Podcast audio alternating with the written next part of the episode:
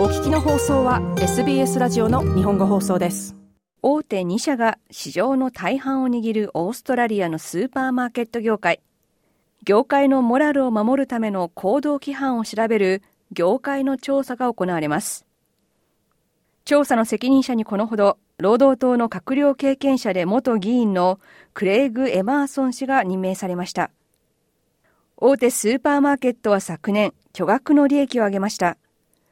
消費者からは便乗値上げがされているとの批判、そして生鮮品をめぐり農家に支払う金額と店頭で販売する金額の差が開いていると懸念する声がそれぞれ上がっています。国民党のデビッド・リトルプラド代表はこれまでスーパーマーケット業界と農家との契約について独立した調査を行うよう求めてきました。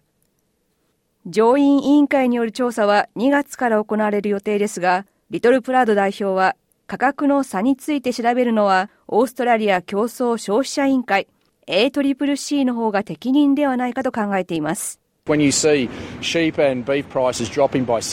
羊の肉や牛肉の価格が70%下落しているのに、レジで支払う価格は8%しか下がっていません。ズッキーニの生産者は1キロあたり2ドル20セントしか受け取っていないのに、販売価格は6ドル50セントです。彼らは農家や消費者を犠牲にして大儲けをしています。私たちが求めているのは、農家に適切な価格が支払われ、農場から食卓まで食べ物が運ばれるそのプロセスが透明で公平なものであるということです。それを実現できるのは ACCC だと思います。リトルプラウド代表でした。政府が発表したスーパーマーケット業界に関する調査では、ウルワス、コールズ、アルディ、そして卸大手のメットキャッシュが現在採用している業界での自主規制について調べます。この自主規制では、小売業者と卸売業者は納入業者との取引で誠意を持って行動しなければならないと定めています。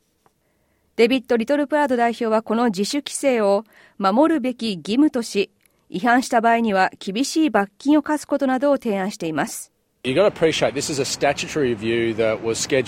の調査は法令に基づき遅かれ早かれ実施されるもので行動規範について広い範囲で調べるものです。国民党として私たちはこの自主規制を守るべき必須の規範にするべきだと考えます。そして罰金の額も今のおよそ6万4000ドルという低い水準のままにすべきではありません。たとえ違反を犯しても大手が簡単に支払える額です。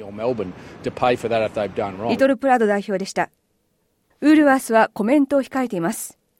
一方、コールズの広報担当者マーティン・アルパン氏は今ある自主規制は十分にその役割を果たしていると説明します。私たちは自主規制に積極的に参加しています。2015年に規制を作る際にも貢献しました。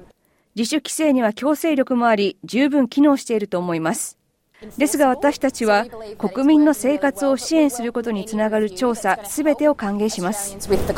アルパン氏でした。スーパーマーケットでの販売価格、そしてスーパーマーケットと消費者との関係については、今回の調査の対象になっていません。しかし、全く無視できるものでもありません。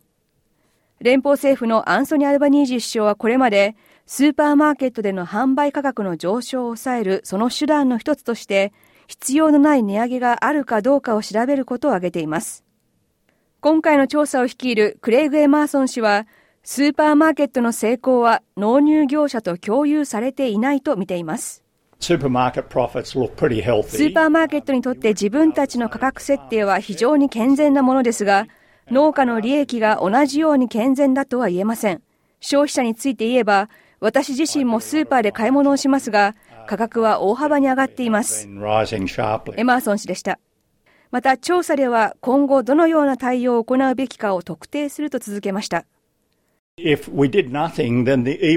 私たちが何もしなければ、今ある自主規制は2025年に執行します。規制の更新、または改正、もしくは別のアプローチが必要です。私たちはすべての選択肢を検討します。エマーソン氏でした。コールズのアルパン氏は、コールズはすでに値下げ、そして公正な行動をとることに対して粘り強く取り組んでいると語ります。私たちはこれまで値下げというミッションに10年以上取り組んでいます。強い気持ちを持ち、今後もできるところで引き続き値下げを行います。インフレの影響は多くの業界の広い範囲で現れており、厳しい状況が続いています。毎週日用品を購入し、食事をテーブルに用意できるということがどれほど必要なことか理解しています。アルパン氏でした。全国農業者連盟 NFF のプレジデントデイビッド・ジョーヒンキー氏は今回の調査が農家にとって良い結果につながることを期待しています。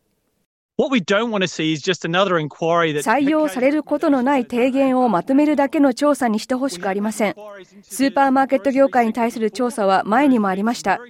非常に強い内容の提言が出されました。もしこれらの提言がその時採用されていれば、今このような議論が起こることはなかったでしょう。